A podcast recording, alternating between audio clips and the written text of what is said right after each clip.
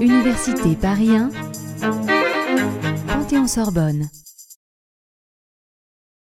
J'ai fait un certain nombre de créations dans des, friches, dans des lieux industriels.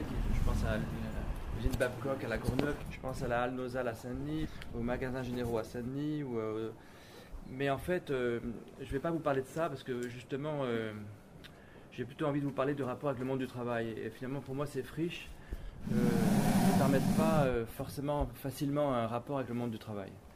Alors après ça, j'ai fait un pas de côté moi-même et, je me suis, euh, j'ai commencé à, intervenir dans des lieux au moment de leur transformation. Par exemple, euh, j'ai fait un concert dans, le chantier de la gare d'Orsay. Avant qu'il devienne le musée, ce qui m'intéressait, c'était de montrer le travail, de montrer le travail qui va être après caché. Vous savez que lorsque le lieu est inauguré, on, ne salue plus que l'architecte. Le champagne, c'est pour l'architecte. Le plombier, le maçon, l'électricien, euh, lui, il peut aller, euh, s'il peut circuler, euh, il n'y a rien à voir.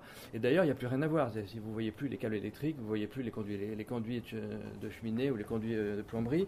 Donc je trouvais ça intéressant de faire une création qui s'appelait Ouvert pour travaux et de montrer le travail. Et de faire en sorte que, le, public, à travers une création musicale, voit, voit ce travail entre la désolation et la et l'édification, puisqu'on avait enlevé la toiture, donc il y avait, des, il y avait des- la, la structure métallique dans le plafond, il y avait encore les rails au sol, donc on ne sait plus dans quel sens est la gare, et, et on, pa- on passe d'un lieu qui mémorise, un lieu dans lequel on voyage dans l'espace, pour arriver dans un lieu où on va voyager dans le temps, donc de la gare au musée. Et euh, j'ai fait des choses dans le bassin de rétention sous le Stade de France aussi avant qu'il ouvre. J'ai fait des choses au 9e étage de, l'hôpital de la Fontaine avant pendant, pendant sa réhabilitation. Et souvent, je saisis les lieux dans une phase un peu intermédiaire où dès que je vois qu'il va y avoir un chantier, enfin, par exemple là à Dunkerque en ce moment je sur un projet, il y a trois gros chantiers, tout de suite je me, je me jette sur, le, sur la ville en disant euh, on arrête le chantier, et euh, il y a quelque chose à faire. La notion de chantier, la notion de travail en cours, la notion de transformation, de métamorphose des espaces est importante. Et puis, euh, je continue mon, pas de côté. Donc là, c'était sur les lieux qui sont en, transformation, les lieux de travail en transformation, et d'arriver sur les lieux de travail qui, qui sembleraient ne pas être en transformation et qu'on n'appellera pas patrimoine, parce qu'on appelle patrimoine pour une raison que je ne m'explique pas.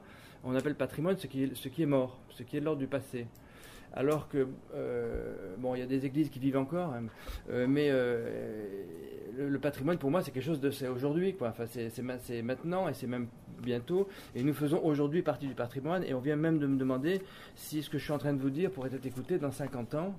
euh, par des gens que je ne connais pas, ce qui moi me pose certaines, certaines questions, mais c'est la question du patrimoine. C'est-à-dire que nous sommes en train aujourd'hui, dans cette conversation, de constituer du patrimoine.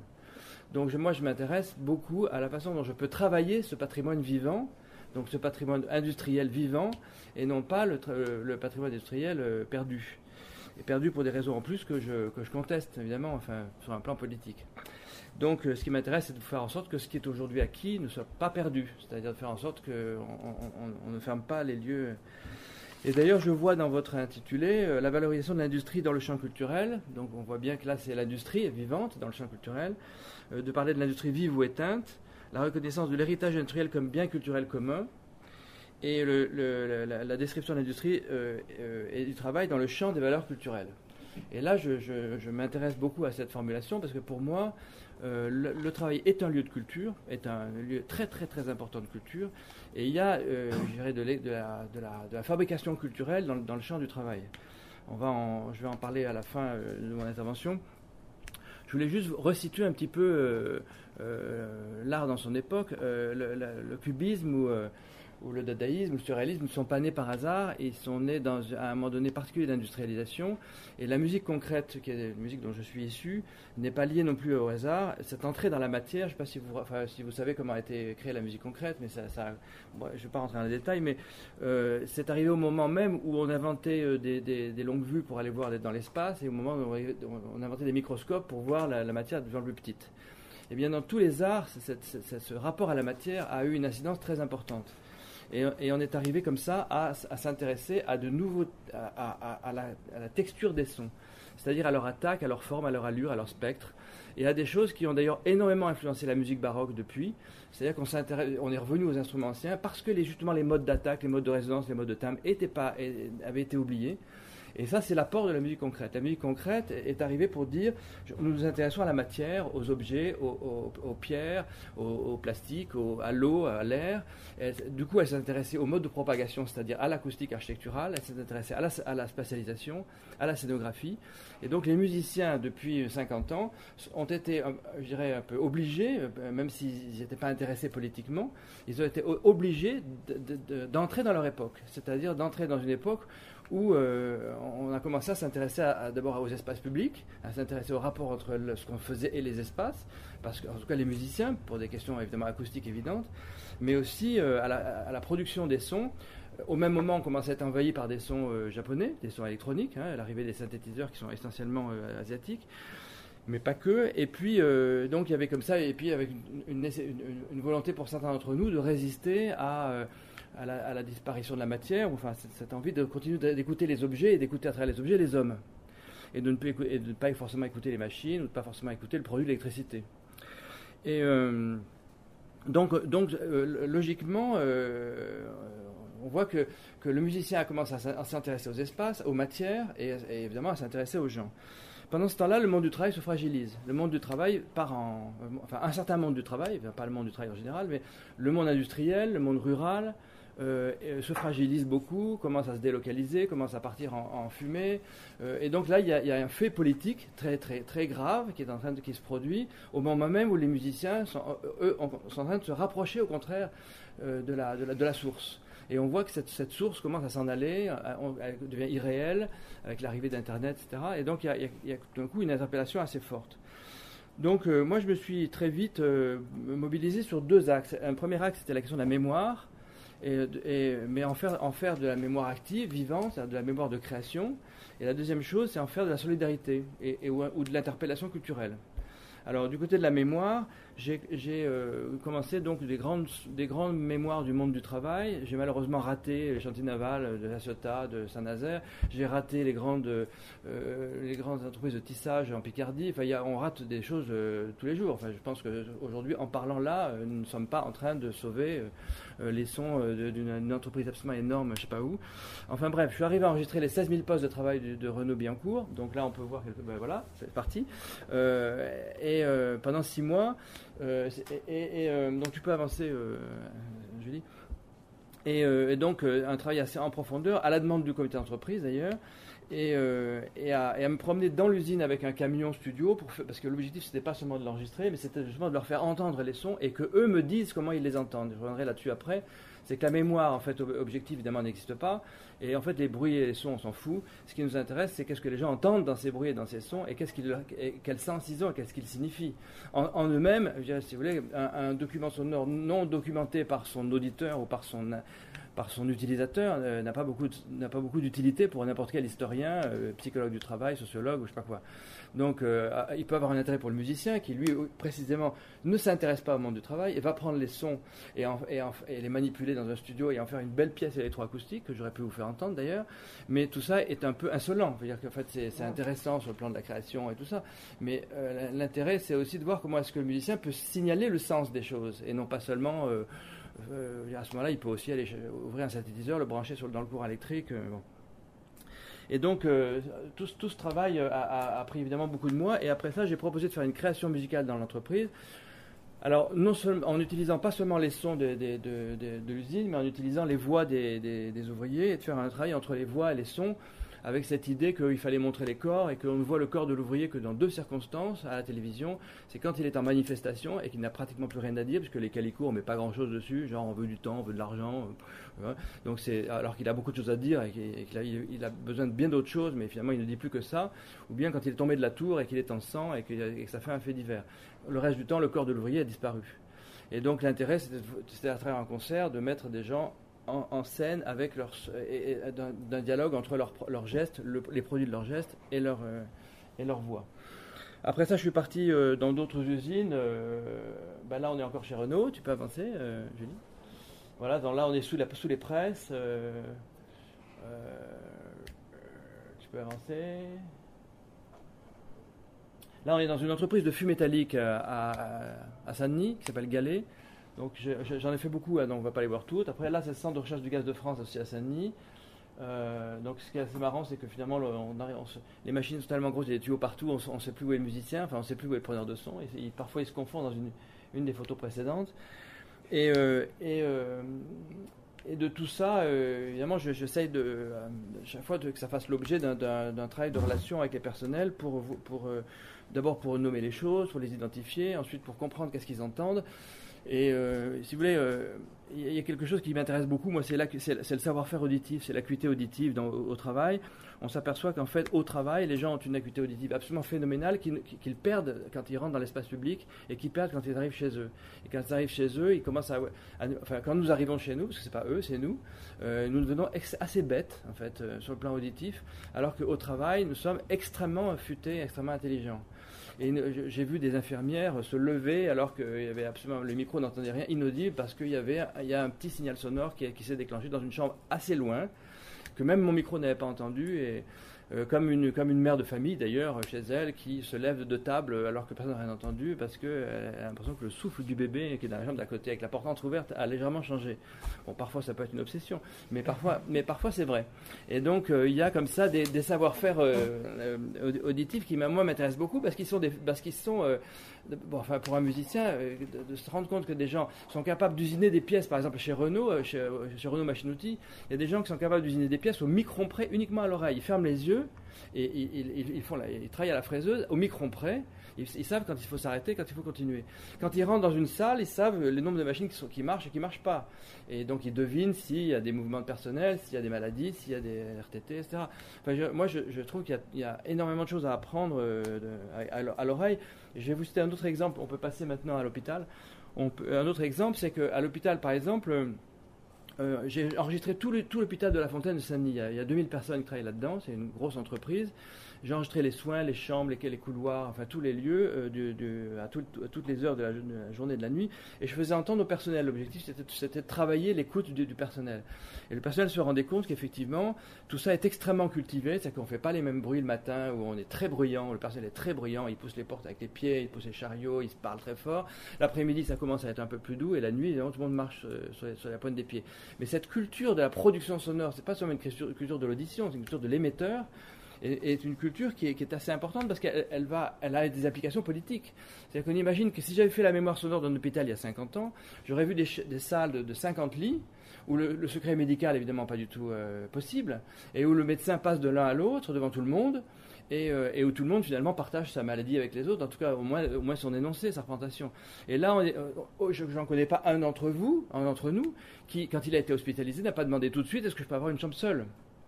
Donc ça veut dire que du coup, il y a une incidence quand même très importante sur le rapport au corps, sur le rapport et, donc euh, sur le, rapport entre le corps et le corps social. C'est comment concevons-nous notre corps? Comment quel, rapport entretenons-nous entretenons-nous entre le entre le, sensible et le technique? Et, qu'est-ce que qu'est-ce que le soin? Est-ce que c'est le médecin qui nous soigne ou est-ce que c'est nous qui nous soignons? En général, on a plutôt tendance à penser que c'est le médecin qui nous soigne, d'où l'intérêt d'y retourner. Alors que si c'est nous qui nous soignons, évidemment, on peut avoir envie d'arrêter de se rendre malade. Mais ça change évidemment beaucoup de choses. Euh, et donc, du coup, quand un musicien arrive dans un hôpital, il pose toutes ces questions. Il ne pose pas des questions de création tout de suite. Il pose d'abord des questions de sens, il pose des questions politiques. Il pose la question politique de qu'est-ce qu'on que, qu'est-ce qu'on fout dans un hôpital. Et d'ailleurs, l'hôpital le rejette. Les, syndicats et, en général l'hôpital me disaient Mais euh, vous vous rendez compte que vous êtes en train de faire des prises de son, vous êtes en train de faire, des, de faire du chant, de faire de l'ordinateur dans un hôpital, alors que nous, on n'a pas de fric pour payer les infirmières, pour pouvoir s'acheter des seringues et pour s'acheter des médicaments. Et euh, évidemment, je leur disais euh, à l'époque, euh, de toute façon, vous, ne récupérerez jamais mon argent. C'est un argent qui est à la culture. Donc vous pouvez me mettre dehors et faire mon, travail dans la maison de la culture du coin. Mais moi, je viens vous apporter mon argent, qui est le vôtre, qui est l'argent public de la culture dans l'hôpital. Parce que cet argent ne doit pas être ailleurs qu'à l'hôpital. Il ne doit pas être dans la maison de la culture. Enfin, en tout cas, il peut y être accessoirement, mais il y a des confrères qui le font, et tant mieux.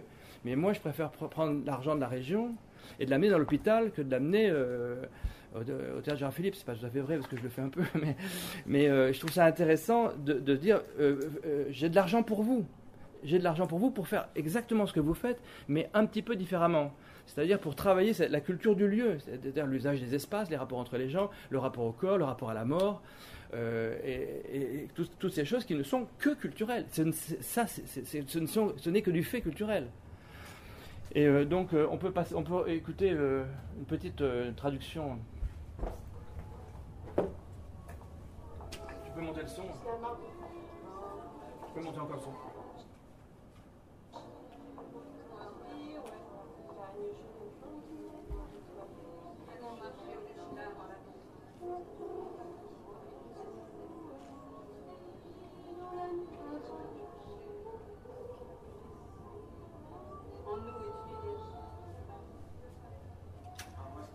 J'ai pas, pas grand chose à vous montrer, alors je m'amuse à vous montrer des petites choses comme ça pour, euh, pour divertir, pour que je me taise de temps en temps. Euh, ça, c'est un couloir de voix que j'ai fait avec euh, à peu près 150 personnes qui, étaient des personnels, des patients. Et puis, les patients, ça veut rien dire. Aller à l'hôpital pour travailler avec des patients, ça me paraît la plus. Je on est tous patients, quoi. Euh, qui c'est qui Comme si les patients, c'était c'était les autres. Euh, moi, j'ai été patient il y a un an et demi, pendant euh, trois mois, euh, et je pense que chacun de vous a été patient. Et, en- une chose que, je peux vous garantir, c'est que vous allez l'être à nouveau. Et donc, on- c'est pas les autres les patients. On on va pas faire de la musique pour les patients. On fait la, on- la, la question de la, la présence de la musique dans un hôpital, c'est la question de la présence de la culture dans la culture. C'est pas faire de la musique pour les enfants à l'hôpital ou faire de la musique pour les pauvres gens qui, qui vont mourir. Ou qui... c'est, simplement se dire que c'est un des lieux de l'espace public qui pose des questions importantes à la société. Et donc, tout intellectuel, artiste et, euh, universitaire et chercheur et même euh, ouvrier d'un autre secteur a des choses à, dire à, ce- lieu, a, des questions politiques à poser à ce lieu. Alors ensuite, euh, ça c'est la question de la mémoire. Donc faire, faire, donc j'ai enregistré tout cet hôpital et puis j'ai enregistré aussi, enfin bon, j'ai fait beaucoup de campagnes de mémoire. Et euh, ce travail de mémoire, évidemment, qui a toujours donné lieu à des créations, donc d'un travail de réflexion euh, autour de ça. Après, je suis passé à, à- à un, à un autre stade, qui est l'action de la, de la solidarité. Le mot est, un euh, un peu exagéré, qui consiste à se dire.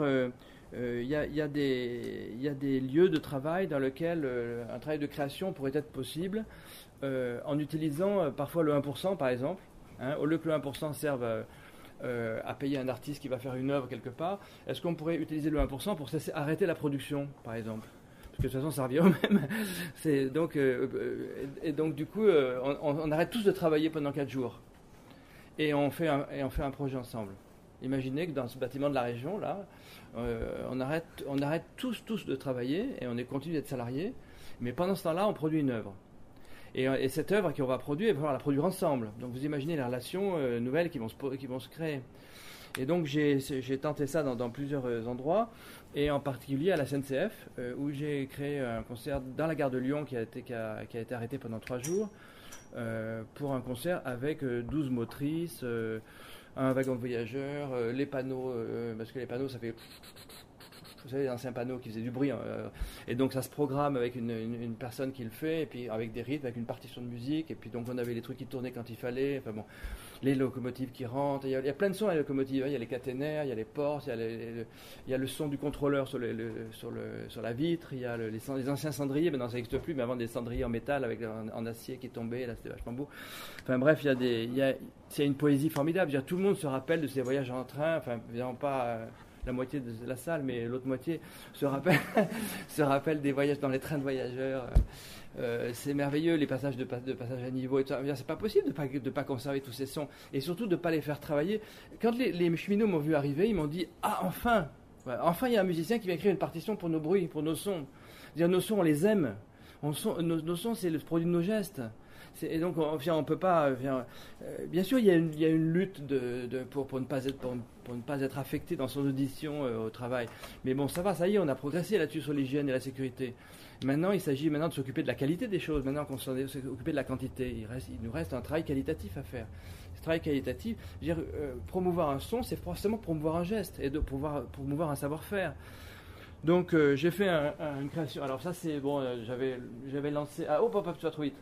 En arrière. Encore en arrière. Avant que les locomotives arrivent, bon, j'avais un chef de gare avec un outil. euh, J'ai sorti tous les outils anciens de la, de la SNCF. C'est une, grosse masse avec, euh, avec une boule de, plomb que vous tapez sur les rails pour, pour vérifier leur, leur, leur, euh, euh, l'homogénéité de la matière. C'est-à-dire que s'il est fendu, tout de suite il va se taper différemment comme un verre ou une assiette chez vous. hein. De même que c'est qu'avant on tapait aussi sur les essieux et euh, bon c'est une chose que certains on, on se rappelle bon pour voir si les essieux étaient toujours euh, c'est le son qui nous dit que la, matière la matière est toujours compacte quoi qu'elle n'est pas qu'elle est pas fêlée Donc ça, c'est des artifices que j'avais mis au bout de la gare de Lyon avant que les locomotives arrivent. Et toutes les locomotives qui sont là-bas appartiennent au projet.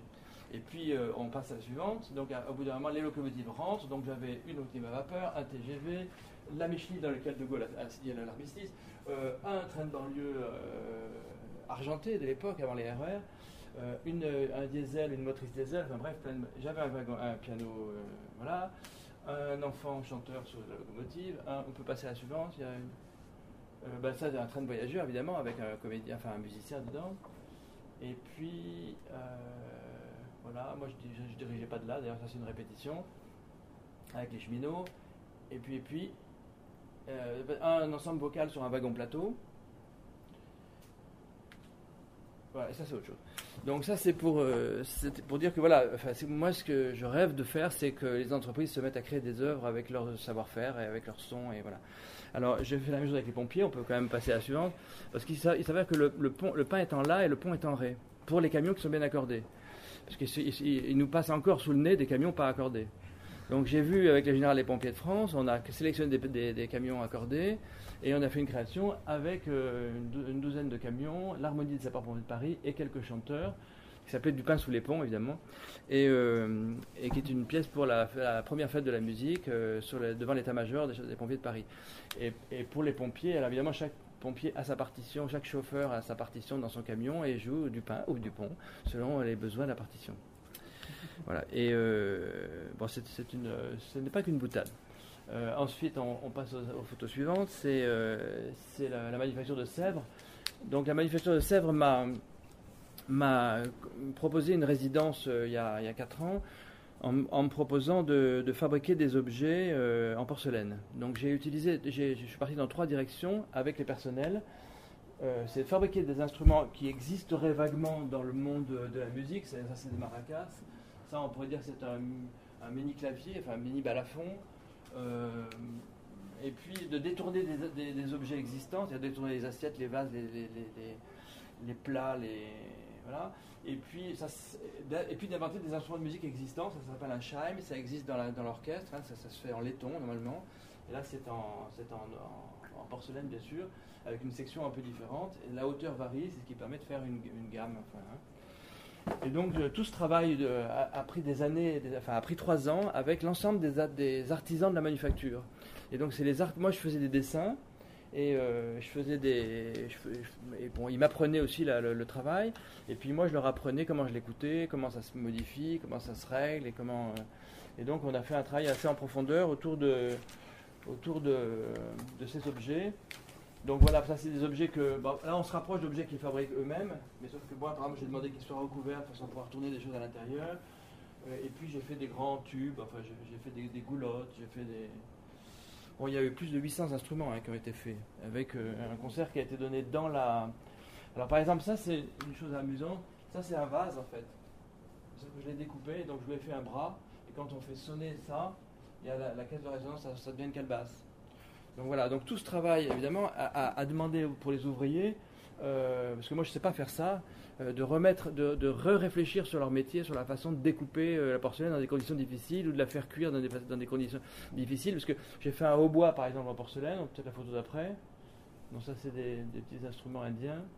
Voilà, ça c'est un hautbois en porcelaine. Ben, pour faire sécher un hautbois sans qu'il se déforme, parce que pour ceux qui connaissent un peu comment ça se passe la cuisson, pendant la cuisson il y a une, ce qu'on appelle une réduction et c'est assez compliqué. Eh ben, ils ont fait des tests, des tests, des tests, et en fait, si vous voulez, le travail artistique dans l'entreprise fait progresser le savoir-faire de l'entreprise. Et, aujourd'hui, euh, ils, enfin, ils en parlent tous. Il y a eu, j'aurais posé des, problèmes, quoi. Évidemment, à tout problème, euh, tout, problème, euh, ça, c'est, tiens, oui, tu peux ça, c'est l'exploitation de leurs objets à eux. Donc, j'avais fabriqué un arbre à assiette dont un musicien jouait. voilà, c'est une pièce qui a été donnée dans la manufacture dans le cadre du Festival de France et après aux Beaux-Arts, euh, dans la grande galerie des Beaux-Arts. Avec des formes, euh, là j'ai fait une molaire là-bas. Et puis euh, voilà, donc ça c'est l'installation aux Beaux-Arts. Donc c'est une installation assez importante, hein, parce qu'on en voit, il y en a sur les côtés, partout, il y en a aussi au centre. Il y a 17 percussionnistes, plus un violoncelliste et un hautboïste, et un enfant chanteur. On va passer au, dernier projet, enfin au dernier projet ou à l'avant-dernier. Donc ce travail d'écouteur public, parce que je, fais un travail d'écouteur public en fait, hein, c'est comme l'écrivain, sauf que moi j'écoute et je fais entendre et on me fait entendre. Et en fait je crée de, de, l'écoute de savante et, surtout de l'écoute intelligible. Euh, je pense à une chose, par exemple, je, reviens sur l'hôpital. Euh, J'enregistrais un service, qui est le service d'immunologie, de, dans lequel sont en, particulier les, patients en attente de, soins improbables pour le sida. C'était il y a, a 10-12 ans, il n'y avait pas les problèmes qu'on a aujourd'hui. Et en plus, il y a une quinzaine d'années, il y a eu des crédits assez importants qui ont été versés dans les hôpitaux pour s'occuper particulièrement de cette maladie et pour créer des, services un peu euh, bien foutus, donc euh, avec des boquettes au sol, avec des, choses refaites, avec des, mobiliers. Euh, et j'ai enregistré, cet endroit-là en, pensant que c'était un endroit normal, qui était extrêmement silencieux, avec des portes qui étaient toutes fermées. Avec, je me disais, tiens, c'est des, conditions de vie assez assez idéal, enfin dans, mon, dans, mon, dans ma naïveté quoi. Et puis après, j'allais enregistrer dans d'autres services. Et dans on meurt partout à l'hôpital, on meurt pas que dans les endroits qui sont prévus pour. Et on meurt aux urgences, on meurt dans à l'endroit des soins palliatifs évidemment, mais dans plein d'autres endroits. Et j'ai enregistré beaucoup de personnes qui sont décédées. souvent, j'arrivais la semaine, j'enregistrais dans les chambres, etc. Et puis je revenais la semaine d'après, et puis la personne était partie parce qu'elle était, euh, parce qu'elle était soignée, ou elle était partie parce qu'on ne pouvait pas la soigner. Et, euh, quand je réécoutais les prises de son après, je me rendais compte que partout où les gens mouraient, dans les endroits euh, qui n'étaient pas prévus pour ça, eh bien, il y avait beaucoup de bruit. Et partout, et, dans les endroits où on avait prévu la mort, il n'y avait pas de bruit. C'est-à-dire qu'en en fait, quelqu'un qui est, qui est mourant, il a un peu tendance à faire du bruit ou à en avoir besoin.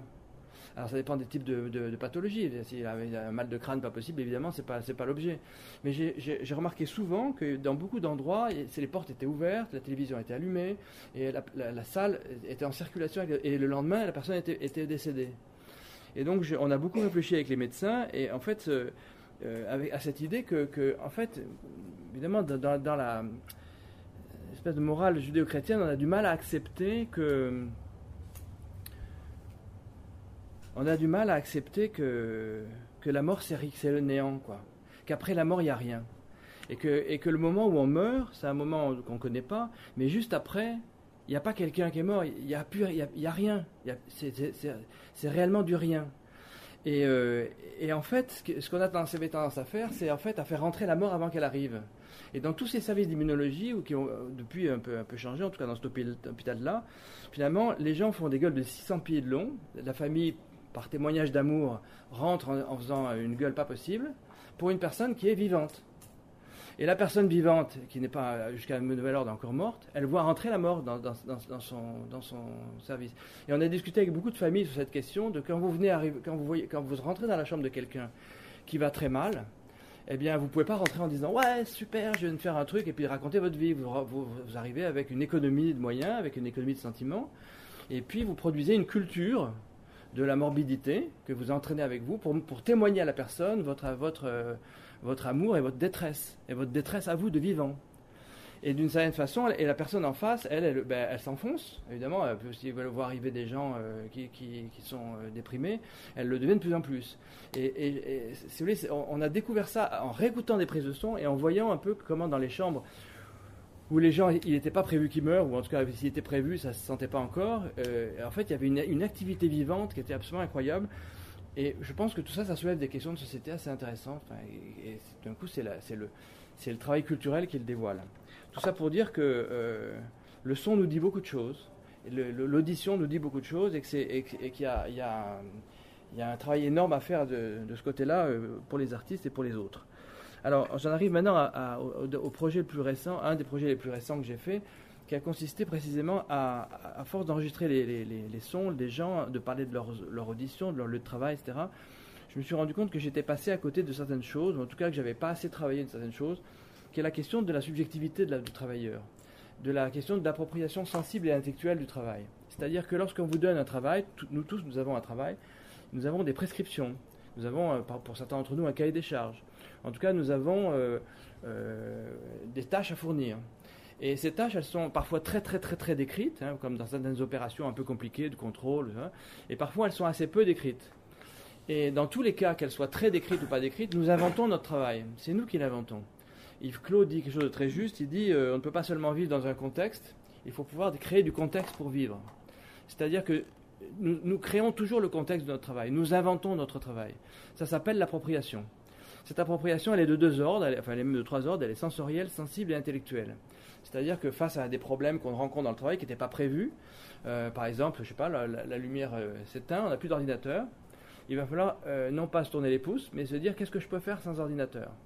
Et tout d'un coup, on réorganise son travail autrement, mais ça, c'est pas prévu dans la prescription. Jamais, jamais un employeur dans le cahier des charges a dit en cas de panne d'électricité, euh, nous, vous proposons de, modifier votre travail pendant la journée ou les quatre jours où ça va durer euh, pour faire ça et ça. Donc, du coup, euh, on s'aperçoit qu'il y, a des gens qui ont immédiatement la bonne réponse. Mais on s'aperçoit aussi qu'il y a des gens qui, qui, dans cette appropriation, cette subjectivité, ont, des tas d'astuces, qu'on appelle les astuces de travail, hein, euh, qui doivent d'ailleurs frôler les règles de l'art, hein, pour rester dans les règles de l'art, et qui permettent à un moment donné de travailler un peu différemment. Et tout ça, ça ne se mesure pas, parce que l'employeur n'est jamais au courant de ce que fait réellement l'employé. lui, il ne voit que la production, il ne voit pas le travail, il ne voit pas voit pas comment ça a été fait, il voit que c'est fini, il voit que c'est fait, et il dit bravo, euh, ça a été contrôlé, vérifié, c'est bon. Il voit pas comment ça a été fait. Et ce qui est le plus grave, c'est que le salarié non plus ne sait pas comment il l'a fait. Lui, il sait que, il sait que c'est fait, mais il ne sait pas ce qu'il sait faire. Et la plupart du temps, d'ailleurs, quand on demande à quelqu'un qu'est-ce que tu sais faire, il dit je ne sais pas faire grand-chose. Enfin, ou en tout cas, on, a l'impression qu'on ne, sait rien faire, qu'on ne fait rien. Et cette visibilité de la subjectivité, de l'appropriation sensible, du savoir-faire, elle m'est apparue comme une, comment dire, comme la nécessité, euh, une nécessité culturelle parce que de plus en plus aujourd'hui, dans les IUT que je fréquente beaucoup, parce que j'ai aussi fait des concerts dans des lycées techniques, eh bien les jeunes n'ont même plus l'idée du métier. Ils n'ont même plus l'idée d'une activité professionnelle. Ils ne cherchent plus que quoi? Ils ne cherchent plus que des emplois. C'est-à-dire, ils ne cherchent plus qu'à être employés. Ils ne cherchent plus qu'à être employables. Et d'ailleurs, c'est pour ça qu'ils imaginent pouvoir changer de métier dix fois dans leur vie. D'ailleurs, ça a été mis dans la tête qu'on peut changer de métier dans sa vie, ce qui est d'ailleurs vrai, on peut changer de métier, pourvu que ce soit de métier dont on change et pas d'emploi. Et c'est-à-dire qu'au bout d'un moment, on a, intégré, on a intégré à l'intérieur de soi la notion de, volatilité du travail, et qui est finalement une volatilité du travaillant, et non, pas du et non, plus seulement du travail. Et donc il y a une culture du travail qui part en vrille complètement, qui fait que les gens cherchent des, des emplois, et, cet emploi, il a quelle fonction? Il a, il a de gagner de l'argent. Et donc on relie à ce moment-là le travail et l'argent. Sauf que c'est pas vrai. Le travail et l'argent n'ont jamais été reliés. L'argent a été relié au contrat de travail et non pas au travail. Et le travail est relié à quoi? Il est lui, il est relié à la compétence, à l'expérience, au savoir-faire et au désir de faire. C'est-à-dire qu'on a un travail et on a un désir et un savoir-faire, une compétence, une expérience. Et on a un argent, non pas parce qu'on travaille, mais parce qu'on a un contrat. Et donc c'est des choses qui sont distinctes. Si on fait un peu de droit, on se rend compte qu'on n'a pas le droit de lier le travail et l'argent, c'est dégueulasse.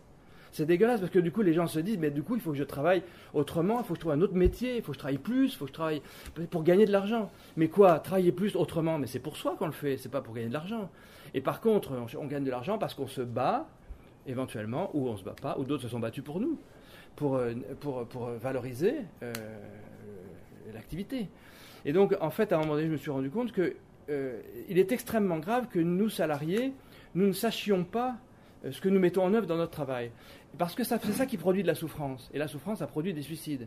Si vous voulez, quand vous, êtes aujourd'hui dans une attente de, votre activité, une attente culturelle, c'est-à-dire de pouvoir vous approprier les choses, de pouvoir leur donner du sens, de pouvoir savoir d'où ça vient et où ça va, de pouvoir être euh, euh, théorisé, de pouvoir transmettre, de pouvoir savoir quand vous vous arrêtez, quand vous vous arrêtez pas, où est le confort du travail, l'ergonomie, toutes ces questions.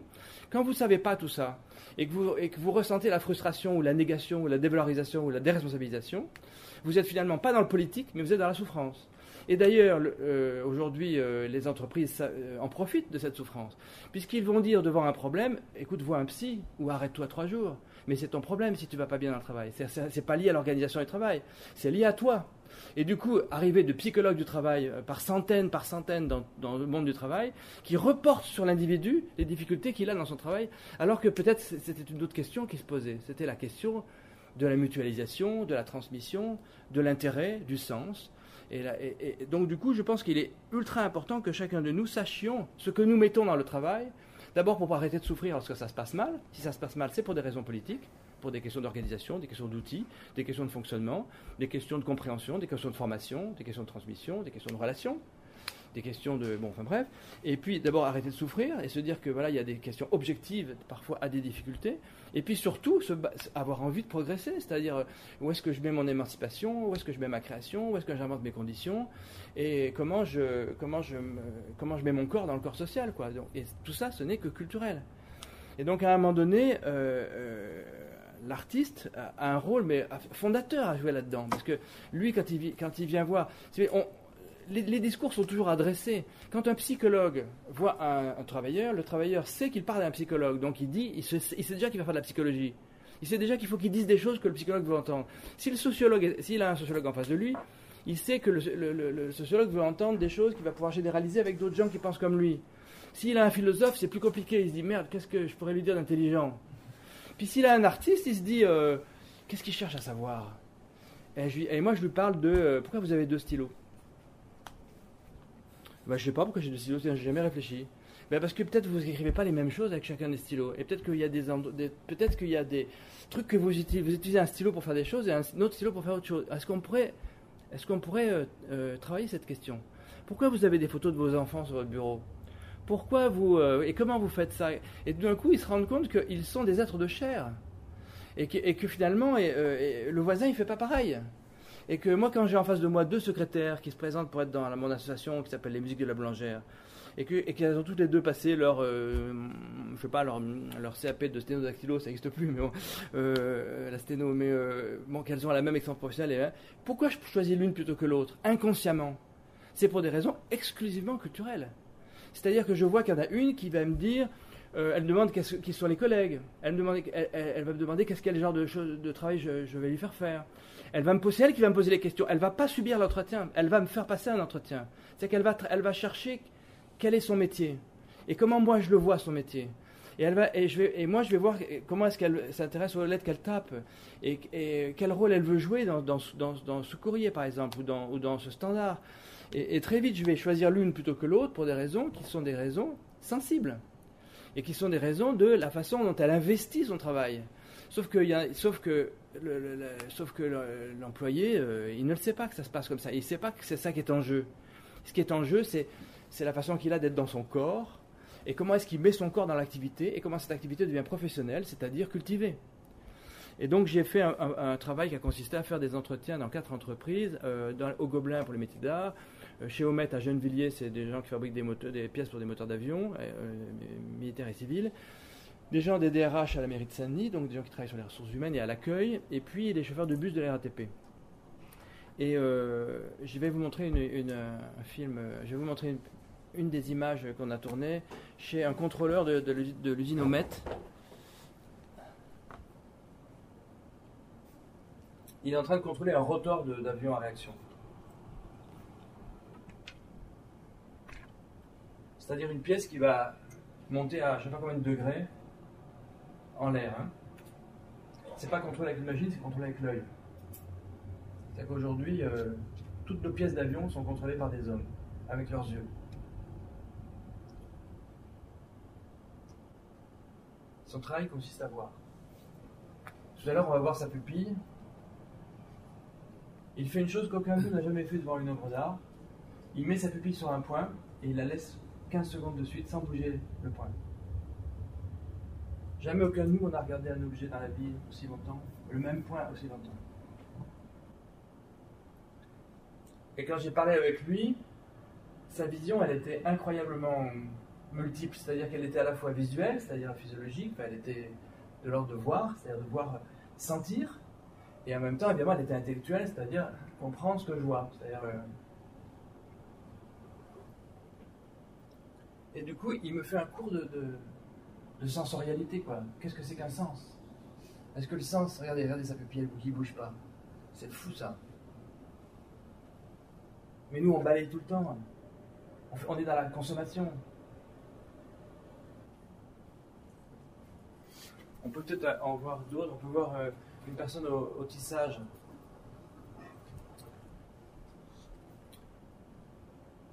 C'est une rentrailleuse. Elle fait de la restauration de, tapisserie euh, ancienne. Elle a une main dessus et une main dessous. Donc la main dessous, elle ne la voit pas. Et la main dessous attrape ce, qu'elle vient, ce que la main gauche vient de lui donner, la main droite la récupère. Et à, un moment donné, la main gauche lui envoie un autre, lui envoie l'aiguille et la main droite la récupère. Et elle l'envoie exactement à l'endroit qu'elle veut, alors qu'elle ne voit rien. Alors que c'est dessous. C'est qu'il y a une main aveugle et une main voyante. Et elle ne se trompe jamais et c'est du millimètre. Et cette concentration est tenue pendant des heures. Elle a la main dessous. On imagine que cette main ne voit rien. Elle et d'ailleurs, la personne disait elle attend. Là, elle fait, mais maintenant, elle va attendre.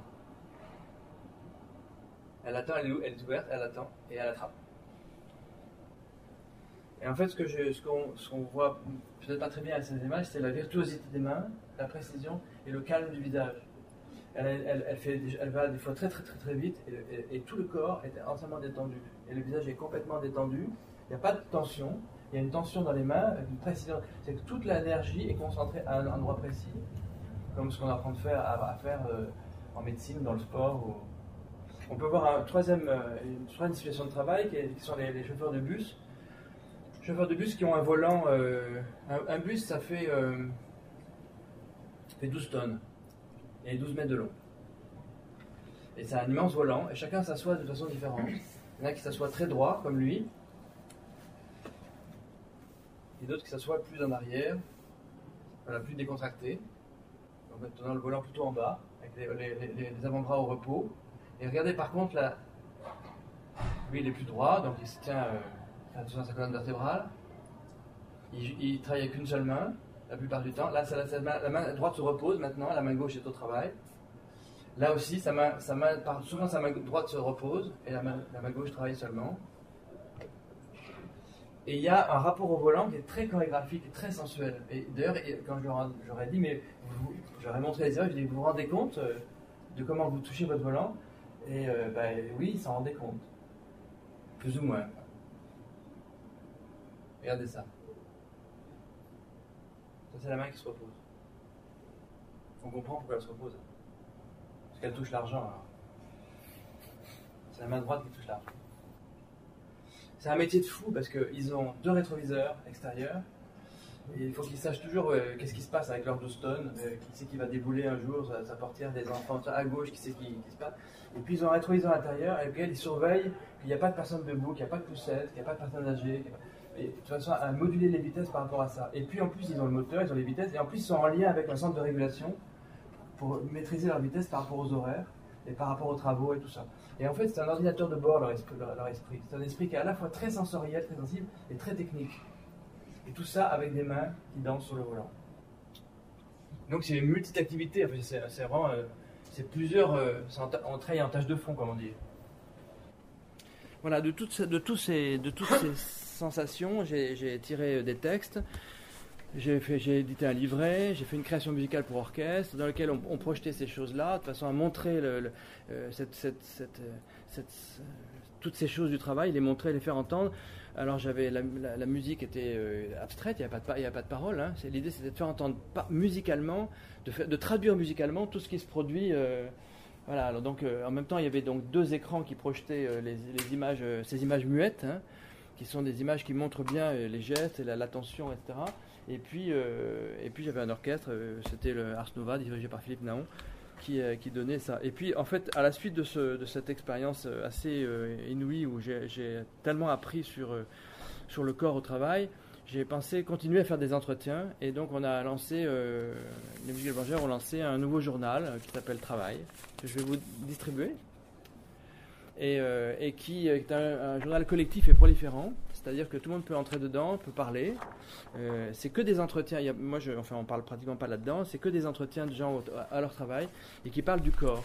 Et pour parler du corps, ils disent relier, couper, sentir, éprouver, sortir de soi, entrer en soi, bouger, ne pas bouger, échanger, ouvrir, fermer, inventer son travail, écouter, mêler, croiser, combiner, penser, attendre, durer, poursuivre, se savoir.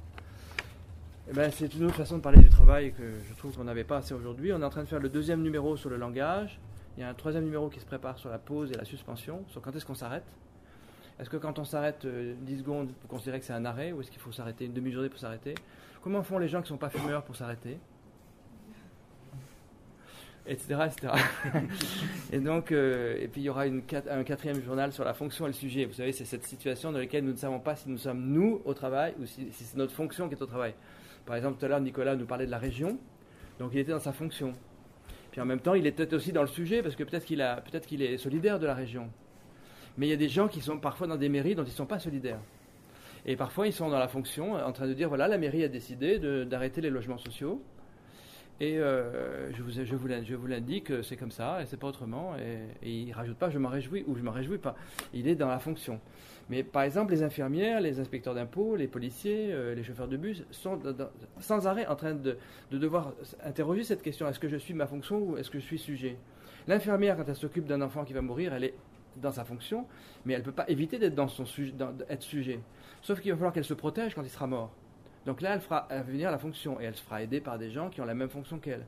Mais en même temps, il est probable qu'avant qu'il meure, elle a mis beaucoup d'elle, beaucoup de son sujet, et, beaucoup plus que ce que la fonction lui demandait.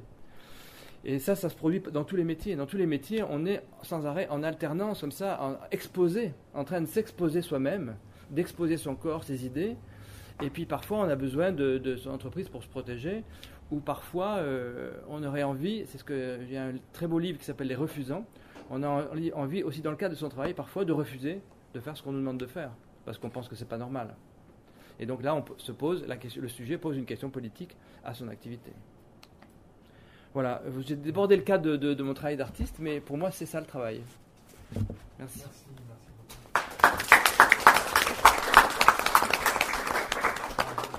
l'approche de, de l'affinité du travail par, euh, par l'essence. Un, léger contrepoint, une expérience personnelle. On a vu, on a vu ces, très très belles images de conducteurs de bus. Euh, imaginez un, petit garçon extrêmement passionné par euh, tout ce qui est machine et par la conduite d'un bus, qui se fait inviter par un conducteur de bus à prendre sa place, tout fier, appuyant sur le bouton, etc. Et le conducteur de bus, très réjoui, lui disant sous forme d'une boutade, mais assez sérieuse, voilà ce que tu feras, mon petit, si tu échoues à l'école. Euh, on sent à la fois une fierté du travail et euh, une désolation face à la condition aussi. Et je me permets de, faire une, autre remarque. Euh, le patrimoine, c'est le passé. C'est pas du tout la position qui est la nôtre lorsqu'on étudie le, patrimoine. Mais j'ai vu, j'ai vu dans les textes, oui. C'était bon de le redire. Je, vous donnerai, je vous donnerai un seul exemple. Nous, nous participons actuellement, alors pas sur une étude fine hein, des gestes comme vous faites, des, approches sensorielles, etc. Mais on est dans la restitution d'une histoire collective à laquelle euh, les, anciens et les, actuels employés de, l'usine euh, participent. Et c'est grâce aussi à cette euh, participation que, que l'usine repart, que l'activité se perpétue. Ce sont même des anciens, je parle de l'usine Genon de Champagne-sur-Seine, ce sont même les anciens qui ont appelé au moment de la déconfiture de leur unité de production des amis d'une autre entreprise au nom de leur histoire commune pour que l'autre entreprise reprenne. Et au moment d'une vente aux enchères, ils ont tous pleuré lorsqu'ils ont su que c'était la maison mère qui en fait reprenait le site et envisageait de réindustrialiser. Et pour autant, on est sollicité à l'occasion d'une journée porte ouverte pour présenter l'histoire du site qui est constitutive euh, de cette, de cette renaissance. Donc euh, on peut très bien patrimonialiser tout en euh, réindustrialisant, ou bon maintenant l'activité. Euh, voilà, c'est juste par remarque Moi, ce que j'ai voulu vous dire, effectivement, c'est que le savoir-faire, c'est du patrimoine. Oui. Qu'on a souvent euh, du mal à saisir en tant qu'historien des techniques. de, patrimoine vivant, mmh. pour euh, insister sur les savoir-faire qui sont transmis et qui sont toujours là et qu'on veut sauvegarder. Mais sauf que souvent les savoir-faire sont appréhendés d'une façon assez technique ou assez organisationnel ou assez rationnel, et qu'il faut penser que le savoir-faire, ce n'est pas que du rationnel et du technique, c'est aussi du relationnel, du sensible, de la transmission, de la culture, de la pensée, de la théorisation. Je vous laisse passer. Euh. Si vous en pouvez plus, il y aura celui-là, mais celui-là, il est un petit peu en vente, malheureusement. C'est pas pour le vendre, hein, c'est juste parce que je peux pas le donner.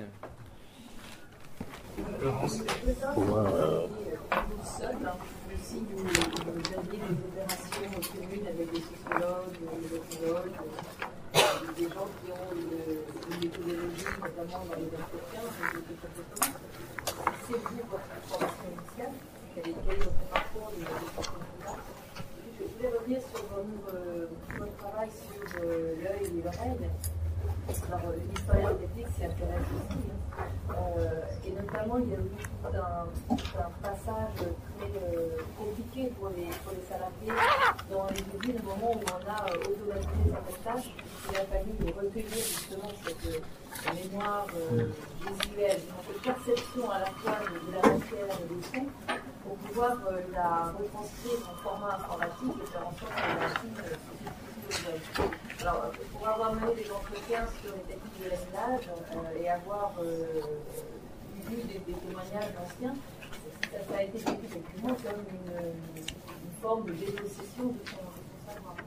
Euh, ce sont des choses sur lesquelles les historiens ou, d'autres euh, ont travaillé aussi.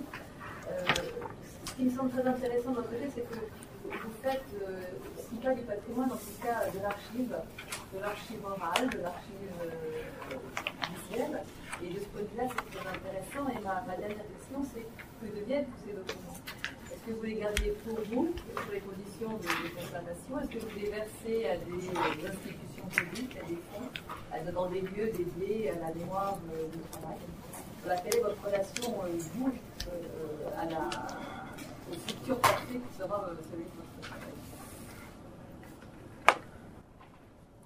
Alors, quatre questions. Euh, heureusement, j'ai pris des notes parce que moi, je suis pas si fort avec toi. J'arrive même à me rappeler des questions qu'il y en a trois de suite. Euh, alors, évidemment, je travaille beaucoup avec des universitaires, des intellectuels sur ma travail. Je, ne me lancerai jamais dans un truc comme ça tout seul.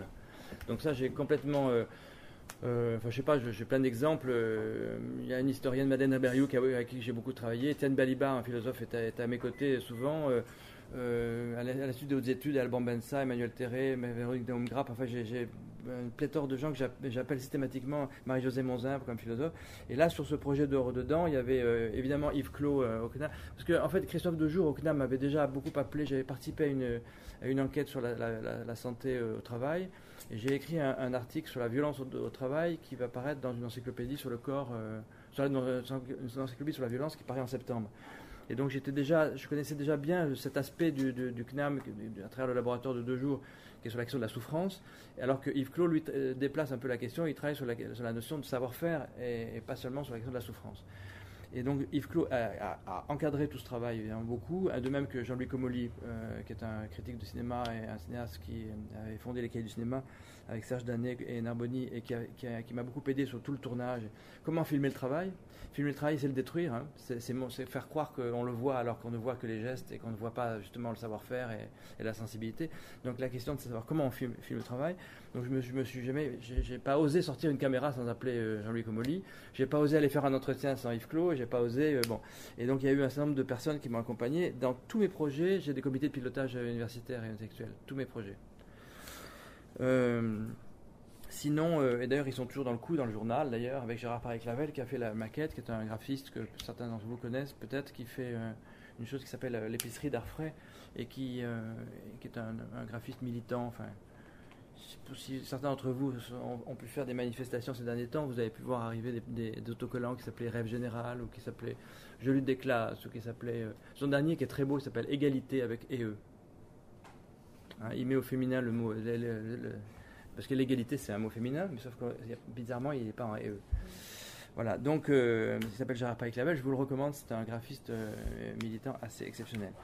Donc ça, c'est pour, pour vous parler de la d'équipe. La deuxième question qui est là, effectivement, euh, comment est-ce que, au moment de la robotisation, comment est-ce que tout ça a été transmis? J'ai- des exemples aussi assez, euh, assez terribles. Je pense à, dans l'usine Renault, il y avait un type qui travaillait au pilon. Et le pilon, c'est tout ça, c'est une masse de métal euh, de je sais pas combien de tonnes qui s'abat sur une malheureuse morceau de tôle et le transformer en un quart de seconde en, la forme d'une portière d'une Peugeot euh, 306. Donc, pardon? Pas une Peugeot. non, une Renault. Une, Renault. À l'époque, c'était, d'ailleurs euh, les, les 4L, les dernières. Non, c'était le début de la R5. d'ailleurs, Le début de la R5. Et donc, euh, pour ça, comme, ça, ça tombe et que ça fait beaucoup de bruit et beaucoup de. qu'il faut surtout pas mettre la main, donc l'ouvrier a la nécessité d'avoir ses deux mains prises. C'est comme pour les, les massicots, hein, les deux mains prises. Et puis quand il appuie sur les deux mains, on, on est sûr qu'il a les deux mains occupées et que son espace, il peut pas mettre les pieds ou le nez, je sais pas quoi, le truc descend. Et donc il est l'auteur du, bruit. Et le pilon, quand il descend, évidemment, euh, il, fait, il fait ça à chaque fois parce que c'est un bruit absolument monstrueux. Et euh, il ouvre la bouche, hein, comme on fait avec les détonations, hein, pour que l'air puisse circuler entre pour que l'oreille interne ne soit pas pri- euh, prisonnière, qu'il n'y ait pas une pression acoustique trop forte entre l'extérieur et l'intérieur du cerveau, ce qui nous arrive dans, les, dans les accélérations, dans les TGV, dans les, tunnels ou dans les accé- accélérations d'avion. Donc il ouvre la bouche, et donc il, répartit la pression atmosphérique entre l'intérieur et l'extérieur de l'oreille, et il y va. Et puis, euh, bon, on est allé mesurer ce truc, ça faisait 140 dB, c'était inadmissible, on a capoté. Puis on s'est dit, ben, puisqu'on capote, et qu'on va pas se mettre, oui, ouvrir le capot, mettre le truc, on va lui, il y a un, un bras qui va mettre la tôle. Et puisqu'on met un bras qui met la tôle, et qu'on fait descendre le pilon quand on veut, eh ben, on n'a même plus besoin de lui, donc on va descendre le pilon toutes les 4 secondes, et on va faire venir une tôle toutes les 4 secondes. Et du coup, avant, il se défendait quand il faisait le geste, maintenant, il- se défend tout le temps. C'est plus qui lui fait le geste, ça descend tout le temps. Donc on a créé, on a transformé les maladies du travail de, maladies physiologiques en maladies psychiques. Et aujourd'hui, on s'est rendu compte que effectivement, dans cette robotisation, il y a, euh, le, le- bruit n'est plus issu du geste, il est issu d'une machine automatique. Il fait beaucoup moins de bruit. Il est objectivement, quand j'arrive avec un sonomètre, l'inspecteur du travail dit ça ne fait pas de bruit, ça ne détruit pas l'oreille. Sauf qu'évidemment, ça demande une vigilance de défense euh, contre ce bruit euh, continu, alors qu'avant, elle était euh, discontinue, ponctuelle et surtout reliée à l'activité. Donc c'est pour re- rebondir, ben, vous avez dit autre chose, vous parlez d'autre chose, vous parlez de la transmission des savoir-faire, mais ça m'a fait penser au pilon. Troisième document, c'est qu'est-ce que je fais de ces documents? Eh bien, évidemment, il est tout à fait question que, que ces documents,